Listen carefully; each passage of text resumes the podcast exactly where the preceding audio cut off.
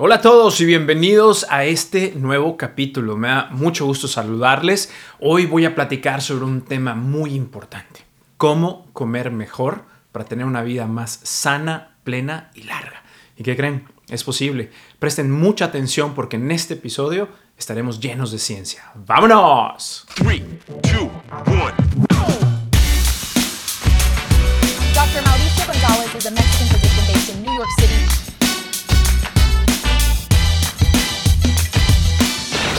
Doctor Mao, informa. Si ya me conoces, seguro sabes que siempre digo que la clave de la salud está en los hábitos, sobre todo en llevar una buena nutrición y hacer ejercicio con regularidad. Si no me conoces, me presento rápidamente. Yo soy el Dr. Mao, médico con especialidad en medicina interna, medicina de emergencias y medicina de obesidad. Eh, soy mexicano, pero vivo en Nueva York, donde todos los días ayudo a decenas de personas a vivir una vida más sana, plena y feliz. Y hoy les voy a platicar de una de las claves para lograr este objetivo, tu dieta. Cuando digo dieta no me refiero a que te voy a proponer un régimen en el que dejas de comer absolutamente todas las cosas que te gustan. Con dieta me refiero simplemente a lo que comes todos los días. Ese es el concepto correcto. Y estoy profundamente convencido de que parte de una dieta balanceada es disfrutar. Así que hoy te voy a compartir unos consejos para comer de forma saludable y sin drama. Quizá ya hayas escuchado hablar de la dieta mediterránea. En las últimas décadas, varias eh, investigaciones, varios investigadores han encontrado que esta dieta tradicional de los países que rodean el Mediterráneo es una de las más saludables del mundo. Incluso hay estudios que sugieren que seguir este tipo de dieta puede aumentar la longevidad, pues reduce el riesgo de desarrollar diabetes tipo 2, protege las enfermedades cardiovasculares y algunos tipos de cáncer. Y también puede ayudar a controlar el peso, fortalecer el sistema nervioso e inclusive aliviar algunos síntomas de la depresión. Suena bien, ¿no? Me imagino que ahora te estarás preguntando en qué consiste esta dieta tan maravillosa. A grandes rasgos, la dieta mediterránea tradicional incluye muchas verduras, legumbres, frutas, nueces, semillas, cereales integrales, consumo regular de aceite de oliva, en cantidades moderadas, también pescado, algunos productos lácteos, sobre todo yogur, queso y pequeñas cantidades de carne roja y alimentos refinados. Como puedes ver, es una dieta muy centrada en plantas de alta calidad, pero con moderación.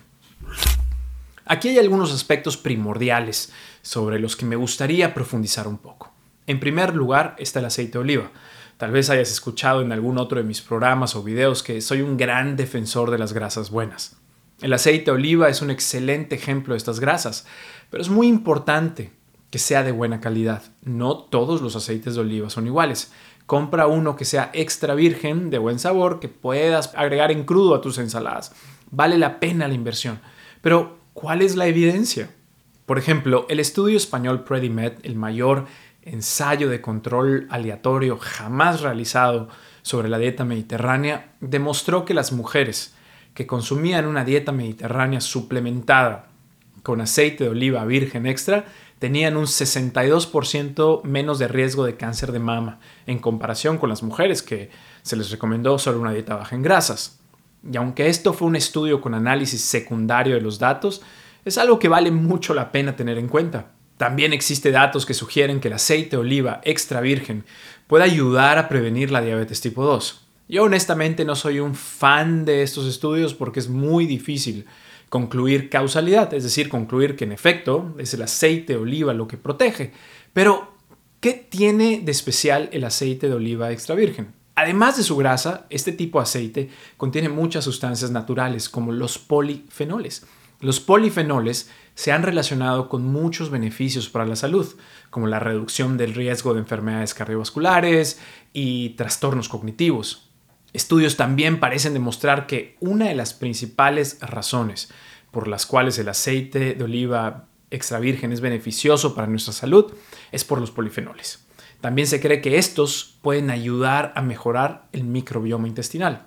Se cree que uno de los beneficios del aceite de oliva sobre la salud del corazón es que estos polifenoles evitan que el colesterol se oxide.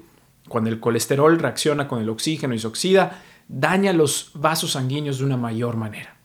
Un dato muy curioso que nos dice que los polifenoles en el aceite de oliva es protector para nuestras arterias es cuando investigadores en un estudio controlado removieron, quitaron los polifenoles del aceite de oliva y descubrieron que los beneficios normalmente vistos ya no estaban presentes, como reducción en la inflamación, colesterol LDL y una elevación del colesterol bueno o HDL. Así que podemos pensar en el aceite de oliva como una mezcla poderosa de grasas saludables y antioxidantes. También está el tema de las proteínas. Quienes me conocen saben que llevo y promuevo una dieta basada en plantas, pero eso no significa que crea que es la única dieta buena para nuestro cuerpo. Si quieres llevar una dieta mediterránea que incluya proteínas animales, lo recomendable es limitar la carne roja a no más de una vez a la semana, aves y lácteos un par de veces por semana y aumentar el consumo de pescado y mariscos, que son excelente fuente de omega 3. Sin importar la dieta que lleves, tener uno o dos días sin carne a la semana siempre traerá beneficios.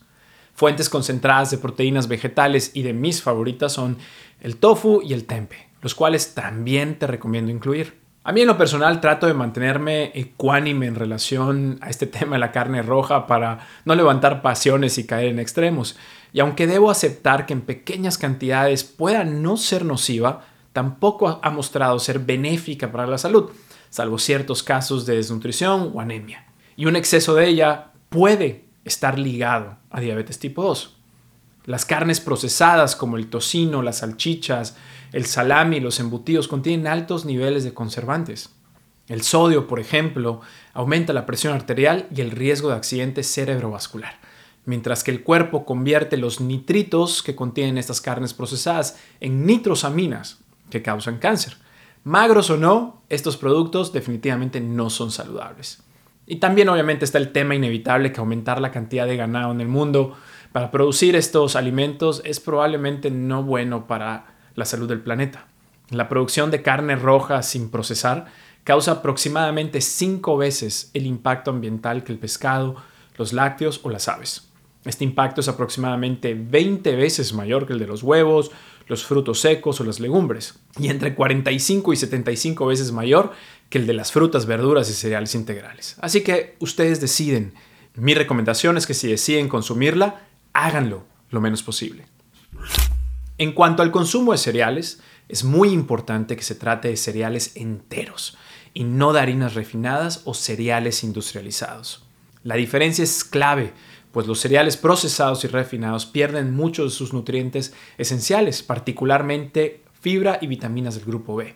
Esto hace que se digieran demasiado rápido y contribuyen a causar picos de glucosa y quizá picos de hambre. Esto te provoca obviamente comer más e ingerir más calorías, lo cual tiene repercusiones importantes en aspectos como el peso, los niveles de azúcar o la presión arterial. Algo que me gusta recomendarle a mis pacientes es que cereales integrales como avena integral, centeno integral, arroz integral, trigo integral, se relacionan en una menor posibilidad de morir joven. Así que asegúrate de agregarlos a tu dieta. La realidad es que entre más fielmente sigas este patrón alimenticio, los beneficios serán mayores. Pero si de vez en cuando te quieres dar algún gusto que se salga de estas recomendaciones, hazlo, dátelo, sin drama, siempre y cuando no se convierta en un hábito. Ya sabes que no se trata ni de sufrir ni de sacrificarse, sino de aprender a disfrutar de manera más saludable y más responsable. Y también recuerda que no todo es aceitunas, albahaca. Se vale jugar con los ingredientes y adoptar la dieta mediterránea a tus gustos personales, a la cocina del país donde vive, a los sabores de tu región. Lo crucial es que reduzcas las grasas saturadas y los alimentos procesados, sustituyéndolos por frutas, verduras, leguminosas, cereales integrales y algún tipo de producto del mar. Personalmente creo que las nueces y las lentejas son una excelente opción, las almendras también. Son versátiles, deliciosas y súper sanas. Comer legumbres cuatro veces por semana en comparación con menos de una vez por semana se asocia a un menor riesgo de enfermedad cardiovascular, menor recurrencia de pólipos colorectales, mayor longevidad, mejor control de la glucosa y mejor control del peso. Guías dietéticas del USDA recomiendan comer de una a tres tazas de leguminosas como lentejas o frijoles por semana. Algo que vale la pena decir es que hay una salsa poderosa llamada sofrito. Es una receta mediterránea a base de jitomate, cebolla, ajo y aceite de oliva. En un estudio se mostró que consumir esta salsa redujo la carga inflamatoria en la sangre en sujetos sanos. Nada mal, agrégala a tu pasta integral favorita. Mm.